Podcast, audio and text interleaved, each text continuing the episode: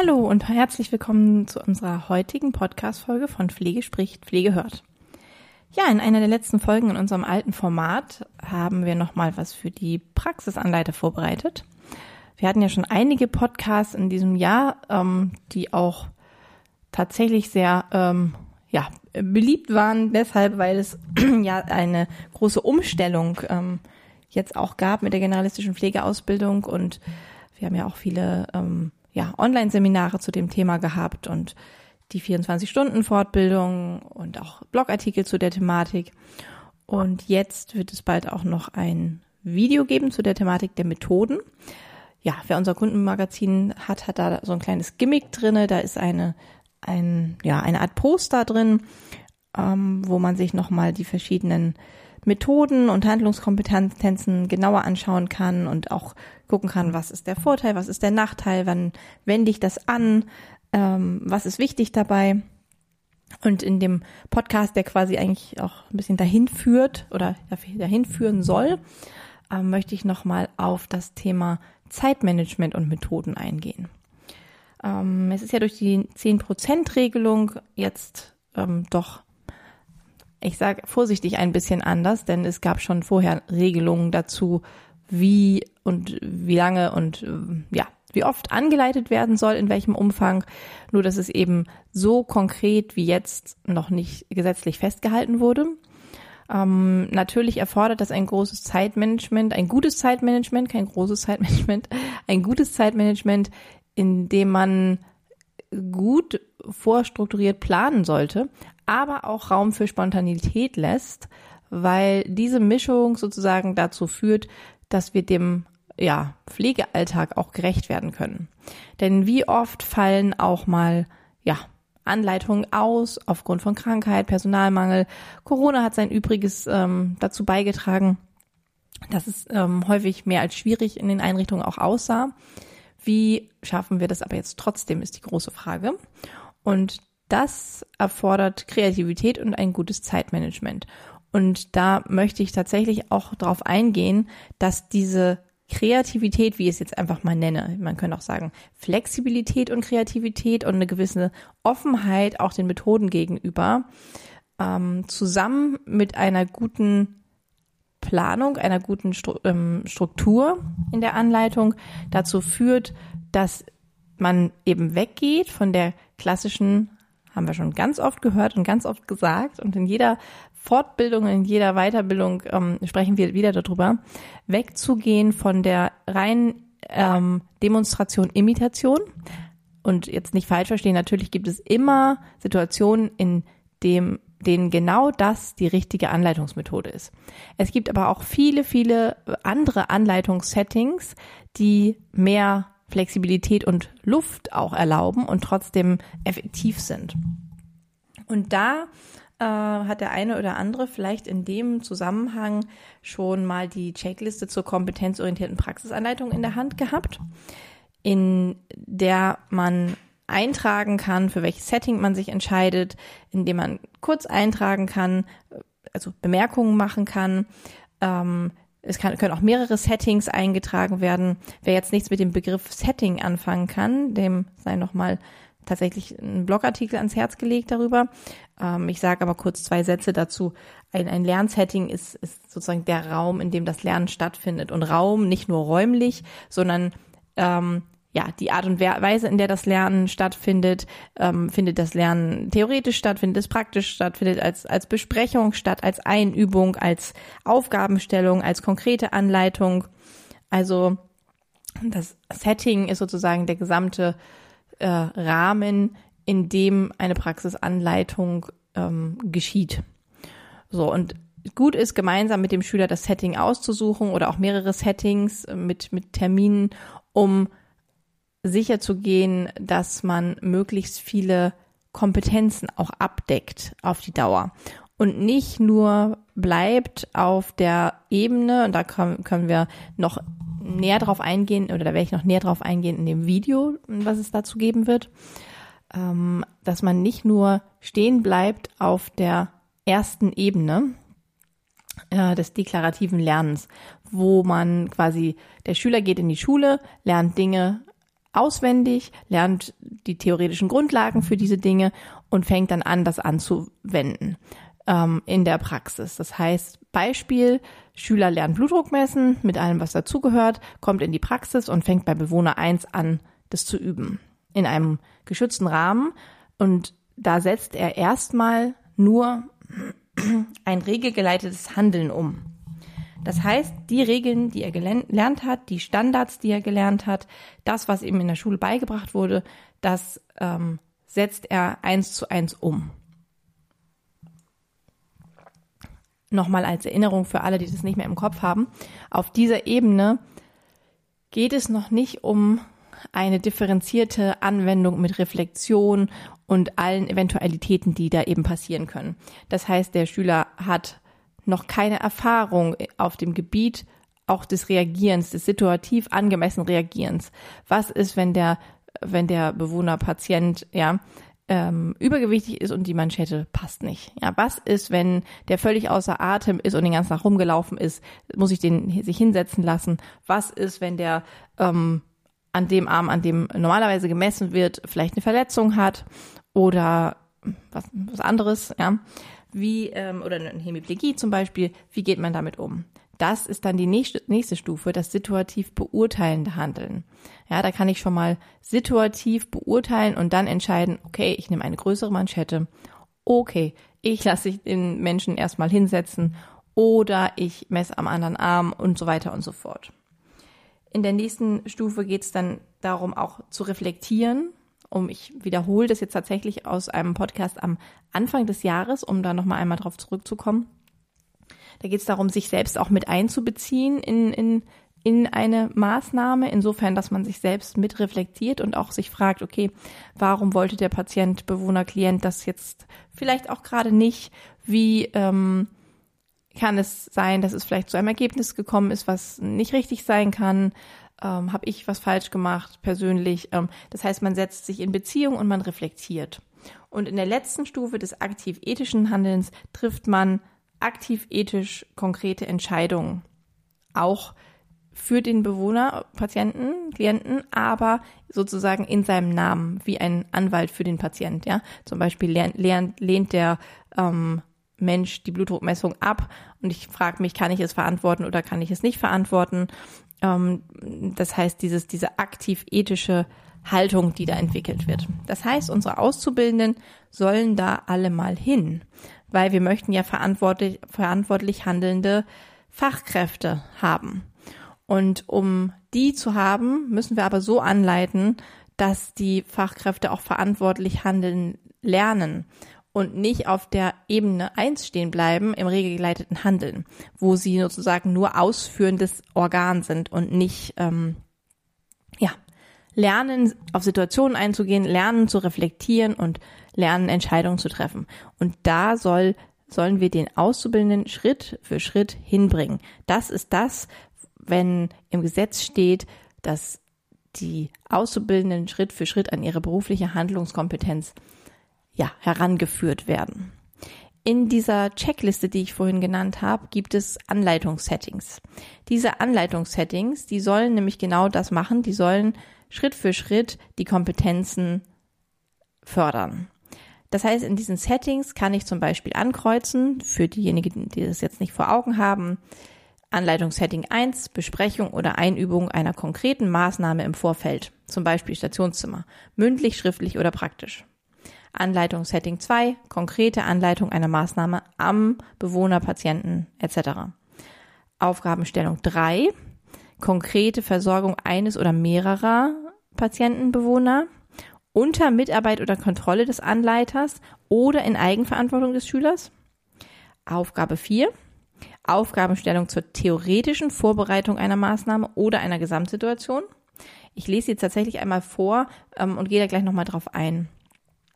Aufgabenstellung zur fachlichen Nachbesprechung einer bestimmten Pflegesituation, Aufgabenstellung zur Reflexion eines ethischen Aspektes, den Wohnbereich, die Mitarbeiter oder einen Bewohner, Klienten, Patienten betreffend, oder eine Aufgabenstellung zur Lernberatung, wenn man zum Beispiel merkt, dass es hier Bedarf gibt. Das heißt, ich wähle, ich kann im Vorfeld schon für den ganzen Monat Anleitungssettings auswählen Oder ich kann auch akut, wenn es passt, sagen, oh, ähm, guck mal, jetzt haben wir Luft hier, ja, jetzt ähm, möchte ich gerne, dass du ähm, eine konkrete Maßnahme zum Beispiel im Stationszimmer schriftlich bearbeitest. So, und damit hinterher dann eben weiterarbeitest. So, das heißt, ähm, es gibt drei Sachen, die wir beachten müssen, wenn wir im Zeitmanagement sein wollen und kompetenzorientiert anleiten möchten. So, und das ist erstens dass keine Anleitung ohne schriftliche Fixierung einen Sinn ergibt, weil ich möchte die Lernfortschritte meines Schülers sehen. Ich muss das nachweisen, ganz wichtig. Ja, wir haben jetzt diese zehn Prozent, die sind fixiert, die müssen nachgewiesen werden. Da muss sich darüber geeinigt werden, wo und wie, in welcher Form und so weiter und so fort. Hier mit der Checkliste hätte man eine, einen Nachweis, aber es gibt natürlich noch viele, viele andere Möglichkeiten. Ähm, also keine, keine Anleitung ohne schriftliche Fixierung. Zweitens, methodisch kreativ werden. Das heißt, alle diese Settings, die ich vorgelesen habe, sind natürlich in, indirekt dann eben auch methodische Anwendungen. Ja, ähm, wenn ich eine konkrete Anleitung einer Maßnahme am Bewohner habe, dann habe ich auch mal Demonstration, Imitation. Wenn ich eine eine Besprechung oder Einübung einer konkreten Maßnahme im, Stationszimmer habe, mündlich, schriftlich oder praktisch, habe ich meistens einen Arbeitsauftrag zum Beispiel, ja. Ähm, wer das Interview mit Frau Knoch noch im Kopf hat, in dem Buch von der Frau Knoch sind ja auch Lernsituationen, die empfohlen sind, diese über die drei Jahre zu gestalten und auch immer wieder aufzunehmen. Das ist hier zum Beispiel auch ein Tipp. Ähm, guckt, dass ihr drei bis fünf gefixte Fallbeispiele habt, also aber, aber ernsthafte, also echte, ja, keine, keine irgendwie schwierig oder gekünstelt oder über drei Ecken gedacht, sondern wirklich konkrete Beispiele, die bearbeitet werden können. Ähm, da gibt's eine gute Anleitung dazu auch in Ihrem Buch und wir haben auch ein Video dazu. Ähm, ja, fachliche Nachbesprechung einer bestimmten Pflegesituation ist ja auch eine Reflexion ähm, das heißt, ganz, ganz wichtig, weil die Auszubildenden müssen im Examen reflektieren. Die müssen immer wieder reflektieren, sonst kommen sie nicht in unserer Leiter quasi hoch. Ja, wenn ich nicht reflektiere, weiß ich nicht, was ich richtig oder falsch gemacht habe, kommen wir nicht auf die aktiv-ethische Stufe. Heißt wieder, wo ist die Verantwortung, die die Fachkräfte hinterher übernehmen? Ähm, da muss man einfach genau hingucken, dass man das auch mit einbezieht, diese ethischen Aspekte. So, Nummer also Gedanke drei, ja, weg von diesem festgetackerten, ich muss mich dran festhalten, wir haben die Anleitung geplant und jetzt ist es geplatzt und jetzt hinterher äh, fehlen ganz viele Stunden und wie sollen wir das bloß alles machen und so weiter und so fort. Knopf zurückdrehen und kreativ werden. Sich wirklich hinsetzen und überlegen, okay, wie kann ich eine Anleitung gewährleisten, die dem Schüler etwas bringt. Ich soll keine Anleitung gewährleisten, die irgendjemand lesen möchte oder wo irgendjemand eine Meinung dazu hat, sondern ich brauche Anleitungen, die genau das machen, was sie machen sollen, nämlich Kompetenzen anbahnen. Dafür muss ich in erster Linie mal die Kompetenzen kennen. Das sollte jeder Praxisanleiter gemacht haben, mittlerweile sich die Kompetenzen angeschaut haben. Was muss mein Schüler denn überhaupt wissen, was muss er im ersten Ausbildungsjahr wissen, was muss er im ersten Block wissen, was ist das, was hinterher dabei rumkommen soll. Ja, entsprechend eigentlich quasi können wir sagen, ähm, wenn wir das mal ummodeln auf dem Expertenstandard und das mal so vergleichen, haben wir ja unsere Strukturqualität, unsere Prozessqualität und unsere Ergebnisqualität. Und die Kompetenzen sind letztendlich die Ergebnisqualität, die wir hinterher haben wollen. Und so müssen wir uns das vorstellen. Und der Prozess ist das, womit diese Kompetenzen angebahnt werden. Und die Struktur ist das, was gegeben ist, das Setting, das wir schaffen, um anleiten zu können. So, und wenn wir uns das mal so ganz einfach vorstellen, dann kann man sich auch hinsetzen und sich mal gemeinsam als Praxisanleiter überlegen, was für eine Struktur haben wir denn hier geschaffen? Haben wir ein Ausbildungskonzept? Wie kreativ sind wir in Methodenwahl? Was wissen wir überhaupt über Lernsituationen? Ähm, wie sind die Strukturen in unserer Einrichtung? Ist es realistisch mit den zehn Prozent oder müssen wir uns da ganz doll verbiegen? Ähm, können wir da zeitmanagementmäßig kreativ werden und sagen, okay, wir gehen da mal einen anderen Weg? Ähm, nicht jetzt weg von den zehn Prozent, sondern ähm, auch hin zu Anleitungen, die da vielleicht unkonventioneller sind, weil niemand sagt, wie eine Anleitung an sich zu definieren ist. Es kann auch eine Anleitung im Gespräch erfolgen, ja, und mit der Bitte hinterher nochmal zu reflektieren und das reinzubringen. Es kann auch eine Anleitung erfolgen, indem ein, ein Auszubildender eben mit anderen Auszubildenden gemeinsam Dinge reflektiert und uns das hinterher zurückmeldet. Es kann auch eine Anleitung stattfinden, in dem der Auszubildende eben bestimmte Aufgaben übernimmt und wir im Nachhinein gemeinsam mit ihm reflektieren. Es, es gibt so viele Möglichkeiten. Ähm, wir können ihm auch auftragen, äh, Hörfolge XY vom Podcast, ja, ich meine, mach, mach das jetzt ein bisschen äh, plakativ, ja, Hörfolge XY vom Podcast. Ähm, meinetwegen nehmen wir mal das Interview mit der Frau Knoch, da geht es ganz viel um, um die neue Ausbildung und darum, ja, was der Sinn der Sache ist und was so die Stolpersteine sind und ja, wo wir ähm, ansetzen können und auch da lernt der Schüler etwas, was er mitnehmen kann, was er reflektieren kann, wo er sagen kann, okay, ähm, ich habe dann eine Idee dazu, äh, wie ich mich einbringen kann und so weiter und so fort. Das heißt, ähm, wir müssen unseren Auszubildenden auch mal etwas zutrauen und weggehen von dem alten Bild von der Oberschwester, die äh, mit, das ist so alt, ja, das ist so, es ist so alt, dieser, dieser Gedanke, ähm, dass dieses Vormachen, Nachmachen der, der Schlüssel zum, zum Ziel ist, ja, oder zur Kompetenz. Es ist sicher wichtig, bestimmte Dinge zu sehen und sie dann definitiv selber zu machen. Ähm, aber es gibt eben für viele, viele Dinge auch so, so viel dazwischen. Ich kann auch meinen Auszubildenden mitschicken mit dem Physiotherapeuten, der da ist und kann dem mal zeigen, wie man einen Schlaganfallpatienten mit einer Hemiplegie aus dem Bett befördert. Das muss ich nicht zwingend selbstständig machen. Ich muss einen Arbeitsauftrag dazu haben hinterher und ich muss Fragen beantworten können dazu hinterher. Aber es ist nicht so, dass eben diese, diese Betreuung so stattfinden muss, wie, wie das in unseren Köpfen noch ist, sondern es ist wesentlich offener. Bloß es muss gut dokumentiert sein und der Schüler muss Erfolge, Erfolgserlebnisse haben. Der muss sozusagen die das Gefühl haben, er, er lernt etwas und nicht nur das subjektive Gefühl, sondern ich muss dieses subjektive Gefühl auch objektiv auf einem Blatt Papier erkennen können. Indem ich dann auch bei, bei Lernzielkontrollen und bei, bei gewissen äh, Dingen, die da eben kommen, auch gemeinsam mit dem Auszubildenden reflektiere, was vielleicht noch fehlt durch Ausfall oder dadurch, dass er es noch nicht so verstanden hat und auch wirklich dann guckt, okay, was braucht der Auszubildende? Und hier eben einfach kreativ vorzugehen und ähm, offen zu bleiben. Und das Zeitmanagement wird ein anderes, wenn ich diese Dinge nicht mehr so plane, wie wir es vielleicht alle noch kennen, ja, und sage, hier ziehe ich mich jetzt mal drei Stunden raus, dass das nicht funktioniert, das wissen wir, denke ich, alle. Sondern hier sich wirklich nochmal die Anleitungssettings anzugucken, vielleicht nochmal das Plakat vorzunehmen und zu gucken, okay, welche Methoden gibt es denn noch so, was kann ich denn noch machen, ähm, um, um hier vielleicht, äh, ja, vielleicht auch innovativ zu werden und, und gemeinsam mit dem Auszubildenden überlegen, ähm, was, was bringt ihm denn was?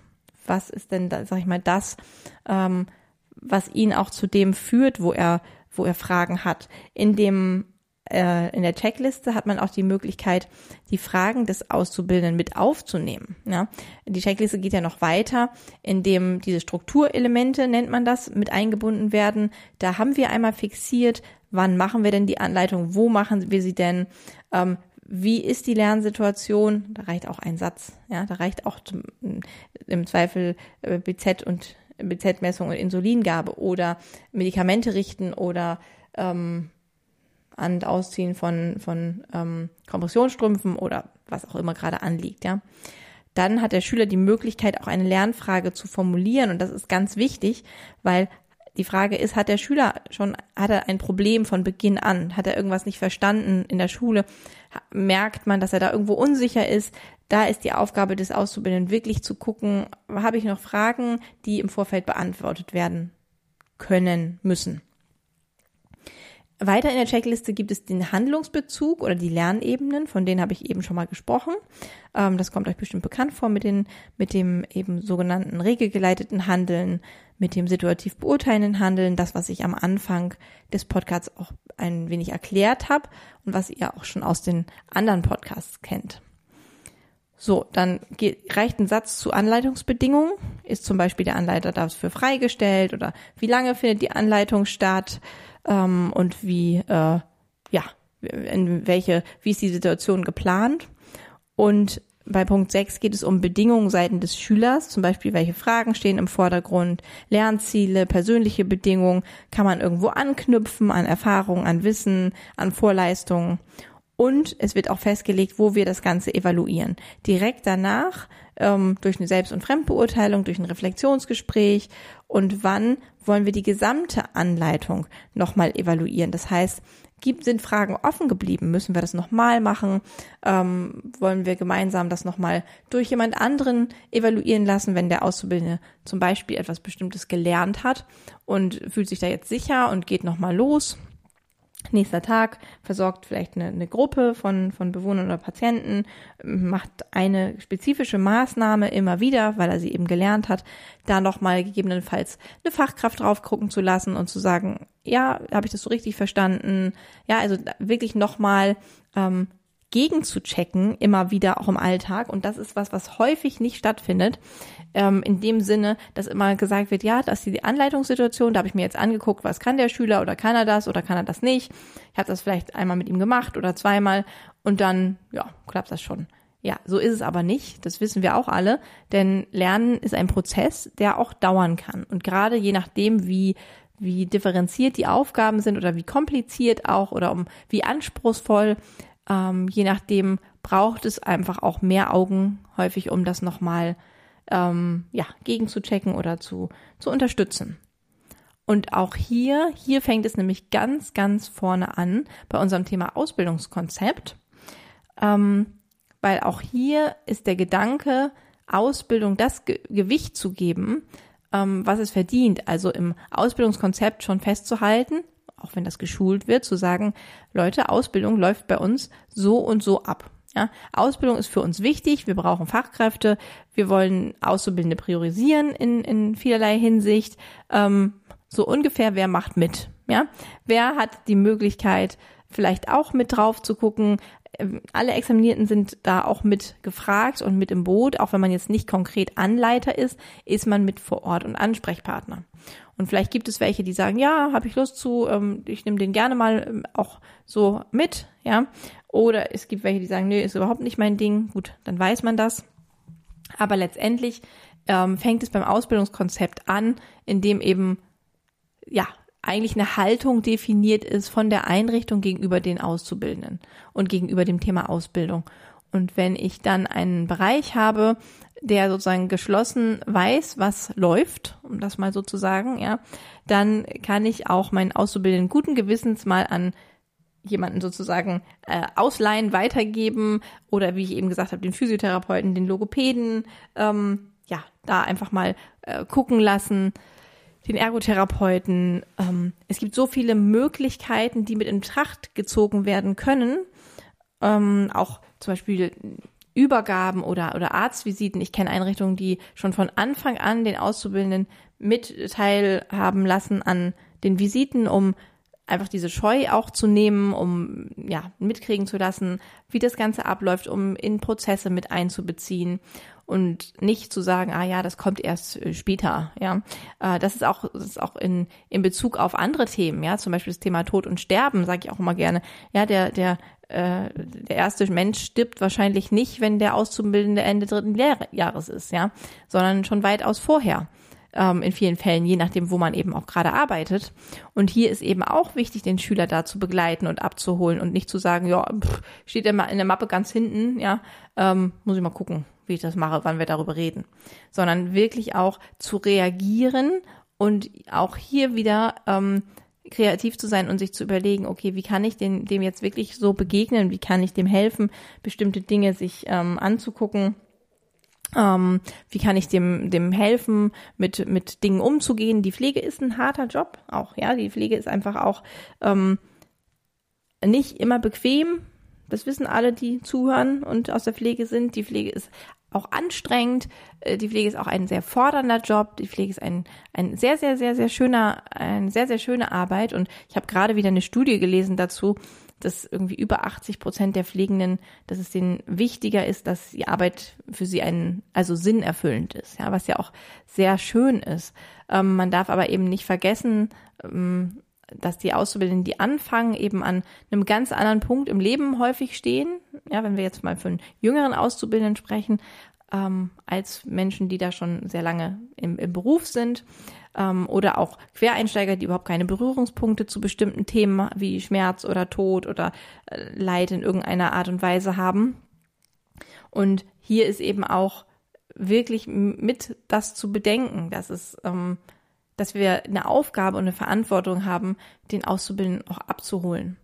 Und es nicht nur darum geht, einen Ordner abzuarbeiten und ähm, mit zehn Prozent hinterher äh, ja mit mitgegeben zu haben an Anleitung, sondern dass es eben auch darum geht, dass wir ein, ein Berufsbild ja auch vermitteln, eine Haltung, die Auszubildende mitnehmen dann in ihr Berufsleben. Und sich da nochmal zu fragen als Anleiter, was will ich dem denn mitgeben? Was will ich dem denn persönlich mitgeben? Es hat ja einen Grund zu sagen, man ist Praxisanleiter geworden, man möchte gerne ähm, dem Auszubildenden, dem Schüler was nahebringen. Man kann das vielleicht gut, man kann vielleicht gut was zeigen, was erklären, aber darüber hinaus sollte man sich eben auch im Klaren sein darüber, dass man nicht nur etwas zeigt oder erklärt, wie ein Trachealkanülenwechsel oder ein äh, Legen von einem Verweildauerkatheter, ja, sondern dass man eben auch etwas ganz anderes, by the way, mitvermittelt und das ist die Haltung zum Beruf. Und das ist einfach auch mit ein Thema, was in der Ausbildung mit ja, Bedeutung hat. Und hier überlege ich jetzt gerade mal, ob ich hier einen kleinen Cut machen muss, weil wir schon bei 18 Minuten sind. Und es war gar nicht meine Absicht, hier jetzt so lange noch auf diese, auf diese Themen einzugehen. Ich möchte nur noch mal auch verweisen auf diese, ähm, auf die, das Poster im Kundenmagazin wo man wirklich sich nochmal einen methodischen Überblick verschaffen kann. Ich möchte gerne tatsächlich nochmal verweisen auf das Buch von der Frau Knoch. Ähm, und nein, äh, ich kriege dafür keine Provision. Es ist einfach nur, ich bin selber, ähm, habe viel mit dem Buch auch gearbeitet und es verschafft einem einfach einen, einen guten, guten Überblick. Und wenn man sich gerade noch unsicher ist an der einen oder anderen Stelle oder auch vielleicht Lernsituationen noch nicht gestaltet hat, ähm, da findet man auf, auf jeden Fall eine gute, eine gute Hilfe drin. Und direkt auf die Methodik und darauf, wie man bestimmte Dinge vielleicht angehen kann, die ich jetzt so beschrieben habe, werde ich äh, in einem separierten Video nochmal drauf eingehen. Ja, soweit äh, sind wir am, am Ende. Ähm, zu schnell, ich hatte so viel geplant, aber so ist es manchmal. ähm, ja, ich wünsche euch jedenfalls, falls ihr es euch anschaut, viel Spaß äh, beim Video oder auch beim nochmal Blick auf die, auf das Plakat, auf das Poster und viel Spaß weiterhin beim Anleiten. Bis zum nächsten Podcast. Tschüss.